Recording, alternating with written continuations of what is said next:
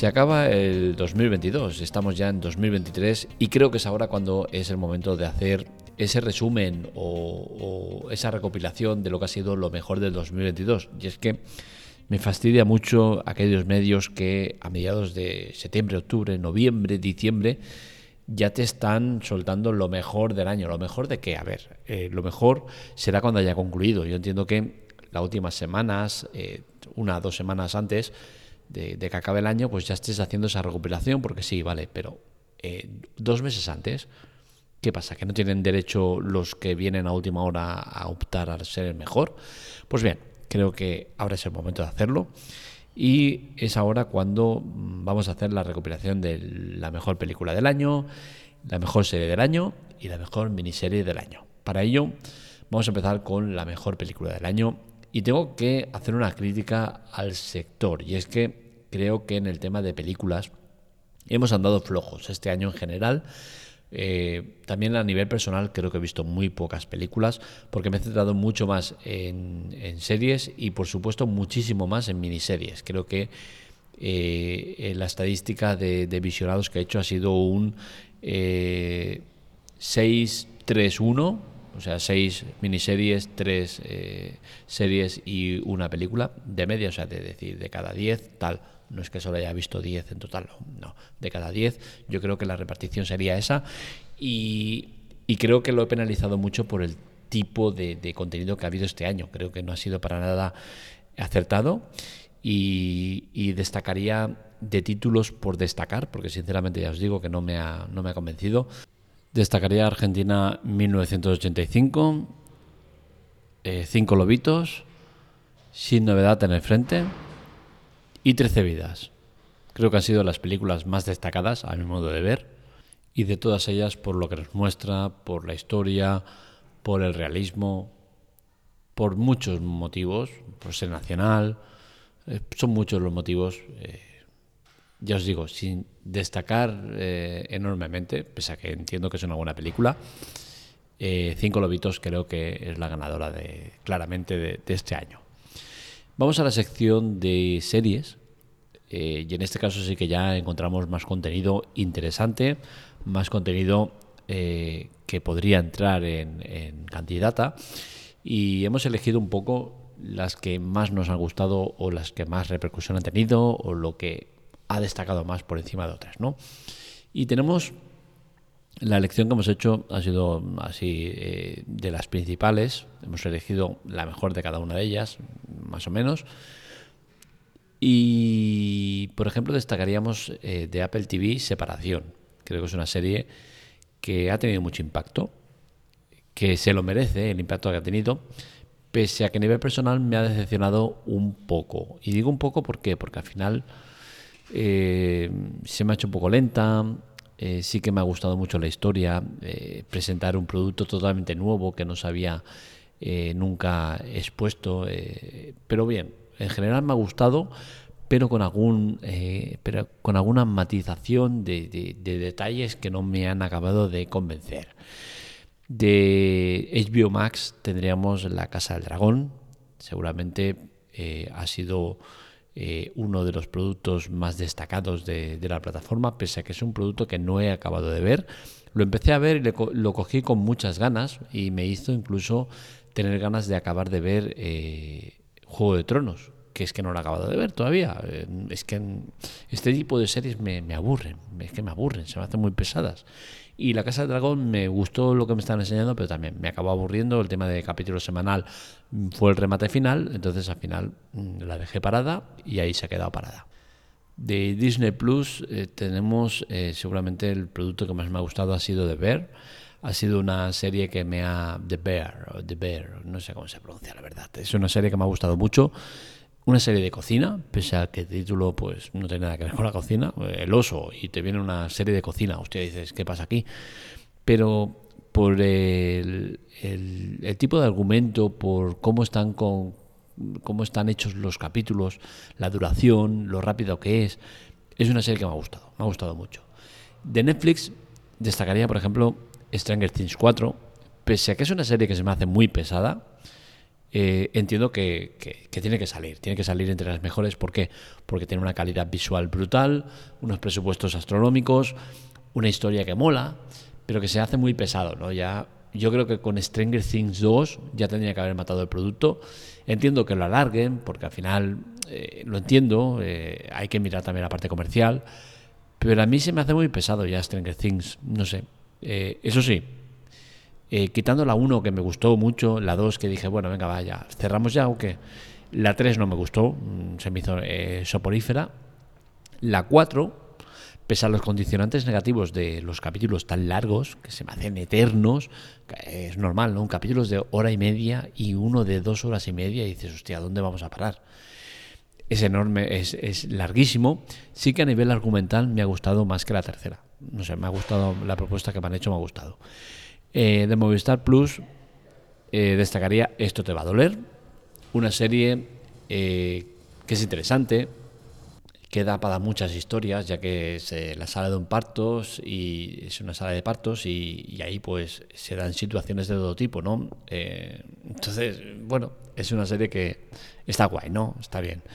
Y bueno, de todas ellas, creo que he dicho las principales de cada una de las plataformas, creo que de todas ellas eh, me quedaría con diferencia con The Bear. The Bear creo que ha sido la mejor de todas. Como os he dicho antes, es una serie que me ha gustado mucho, me ha llenado y sobre todo porque al final demuestra que no hace falta enormes presupuestos para hacer una serie de calidad. Y es que The Bear está grabada mayoritariamente en eh, una cocina, es decir, que necesitan un plato mm, pequeñísimo para poder hacer la serie y sin embargo la calidad de la serie es enorme. Entonces me quedaría con ella por encima del resto con diferencia. Y vamos a la mejor miniserie. Aquí es eh, la sección estrella donde sinceramente este año he arrasado con productos de muchísima calidad en cuanto a miniseries. También os tengo que decir que, que una cosa no tiene nada que ver con la otra. Por un lado tenemos las miniseries o series o películas que haya podido ver, que son muchísimas. El ya he perdido la cuenta, no, no, no os podría decir eh, la cantidad de contenido que, he llegado a ver.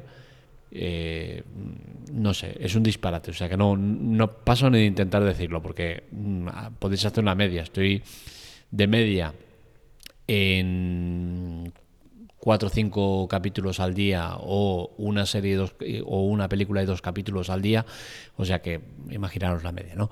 Pero el tema está en que eh, una cosa es lo que pueda llegar a ver y otra cosa es los productos que pueda llegar a ver de ese año, que es donde estamos yendo.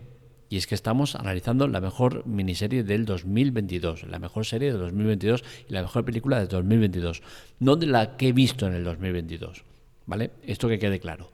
Entonces, de todo lo que ha salido este año, en miniseries destacaría de Apple TV eh, Encerrado con el Diablo. Creo que es una miniserie que me ha encantado. todo lo que ha salido en ella me ha gustado. Y especialmente me ha gustado por un tema, porque ha salido en el tiempo, ha coincidido en el tiempo con Dahmer. Dahmer ha sido uno de los productos del año, una serie buenísima también, que, que bueno, luego comentamos, pero ha coincidido con ella. Y luchar contra un producto de Netflix, siendo Apple TV, que es una plataforma inmensamente inferior en cuanto a, usuarios y tal, creo que vale mucho la pena y que hay que destacarlo porque Encerrado con el Diablo es un producto brutal. También destacaría de Apple TV eh, la otra que me ha gustado bastante, que es Después del huracán. Si bien es cierto, hay cosas en ella que no me han acabado de convencer, sí que la historia me gusta, eh, cómo exponen todo también, y al final es una serie que también intento destacar dos miniseries de cada plataforma y creo que de Apple TV sería justo estas dos. Luego tenemos de Netflix.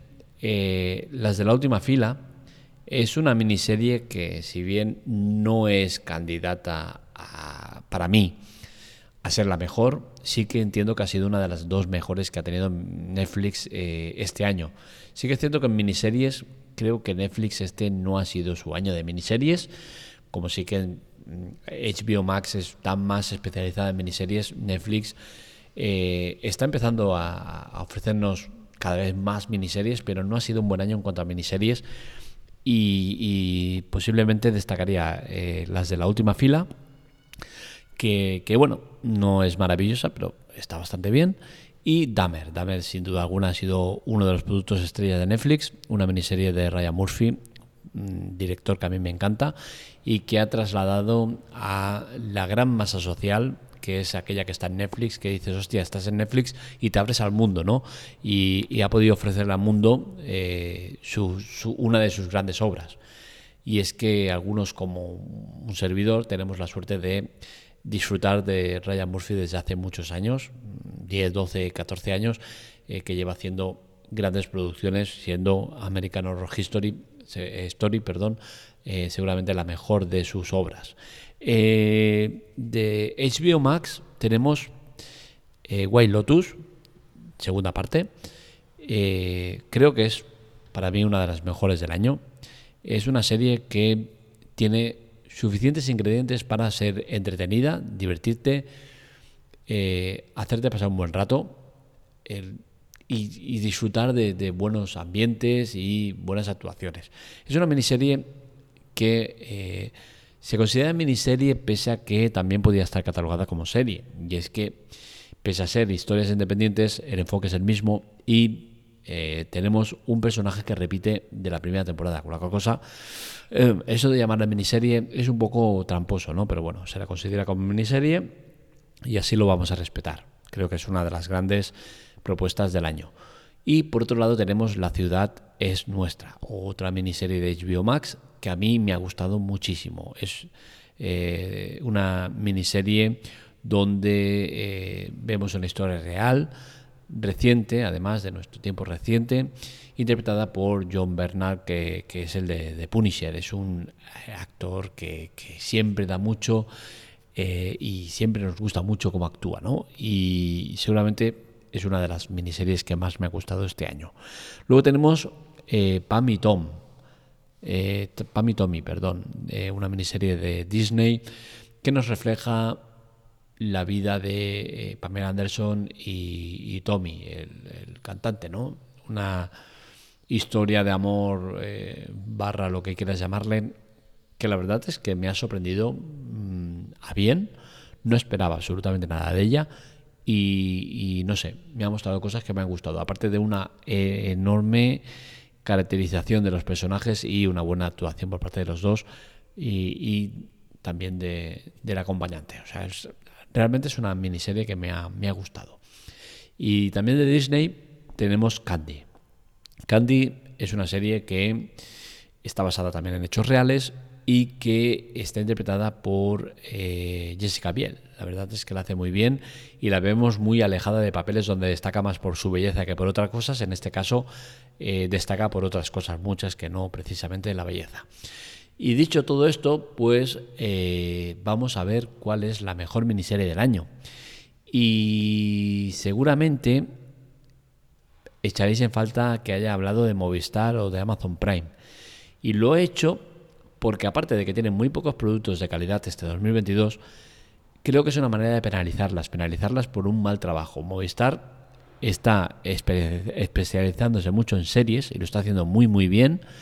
Y Amazon Prime no está eh, especializada en miniseries y creo que deberían apostar más por este tipo de producto.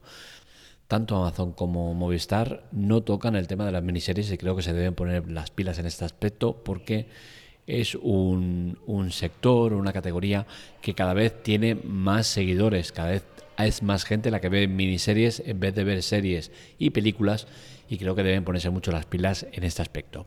Dicho esto, para mí la vencedora es Wild Lotus 2.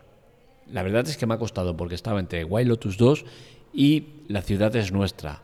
Pero la verdad es que al final, por el tema de ser una serie una miniserie continuista, que ya viene de otra previa que había sido muy buena, creo que Wild Lotus 2 eh, igual e incluso supera la primera, con la cual cosa destaco eso por encima de otras cosas como es la gran actuación de John Bernard en, en la serie de La ciudad es nuestra. Entonces, creo que es justo eh, darle a Wild Lotus este eh, galardón, entre comillas, o como queramos llamarle, de mejor miniserie del año. Hasta aquí el podcast de hoy, espero que os haya gustado. Estos artículos los encontráis en spoileroff.com para contactar con nosotros, redes sociales, Twitter, Telegram, TikTok y demás en arroba spoileroff, menos en, en Telegram que nos encontráis con spoileroff con una F. Y es que con dos F nos lo quitaron.